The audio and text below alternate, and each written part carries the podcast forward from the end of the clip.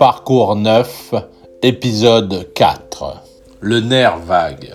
Les nerfs vagues ou pneumogastriques appartiennent aux 12 paires de nerfs crâniens. C'est la dixième paire.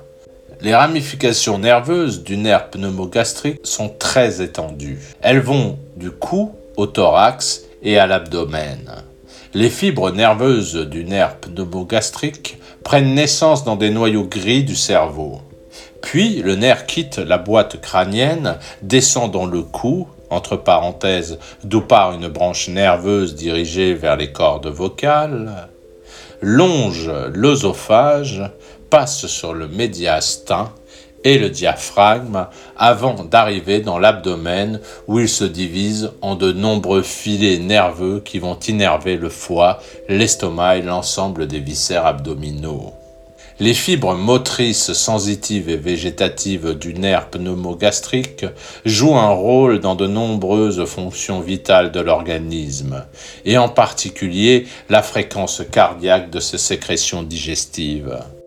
Le nerf pneumogastrique ou nerf vague est moteur pour le voile du palais et le pharynx. Il est sensitif pour le larynx, le pharynx, l'épiglotte, le voile du palais et la base de la langue. Il joue aussi un rôle qui est qualifié d'autonome par le biais d'une sécrétion d'acétylcholine. La stimulation du nerf pneumogastrique entraîne en effet la sécrétion de cette substance chimique qui joue un rôle de médiateur entre les neurones neuromédiateurs. L'acétylcholine ralentit la fréquence des battements cardiaques, diminue le calibre des bronches, renforce la contraction des muscles lisses du tube digestif et augmente la sécrétion de salive et des sucs digestifs.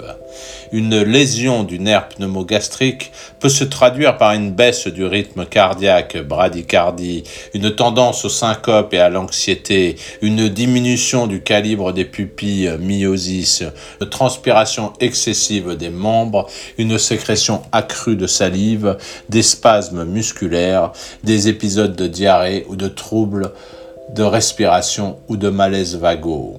Parole d'expert, le nerf vague, ce qu'il est et sa fonction. Le Figaro Santé, extrait.